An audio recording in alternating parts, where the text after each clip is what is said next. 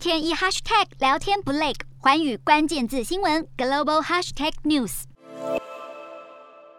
新加坡近来疫情稳定，防疫全开之后，迎来第一个周末，刚好碰上五一劳动节和开斋节，一连四天休假的超长假期，民众不畏疫情，大肆庆祝。为了庆祝斋戒月的结束，新加坡各地都有许多的庆祝活动，像是在帕亚雷巴这边，除了街道上面可以看到许多灯饰之外呢，在我左手边这边还有一个超级大的市集，许多民众都会穿着马来族的传统服饰，充满了浓浓的过节气氛。在疫苗覆盖率超过九成的背景下，尽管每天确诊数仍然高达数千。力，但是大多数民众已经渐渐习惯与病毒共存，再加上扩大解封之后，民众生活逐渐恢复正轨，因此连假期间各地人潮涌现。因为疫情而停办两年的斋戒月市集，今年也终于重新举办，预计能够吸引二十万名访客。继新加坡允许所有完整疫苗接种者入境免隔离、免检测之后，也吸引了东南亚多国，像是柬埔寨、马来西亚、泰国效仿，纷纷松绑防疫措施。因此，长假期周末，新加坡掀起复国潮，往返普吉岛机票从原本台币三千有 照，如今飙到了新币一千七，相当于台币三万五。而且光是樟宜机场的单周航空客运量就达到四十万人次，达到疫情前水平的百分之三十一，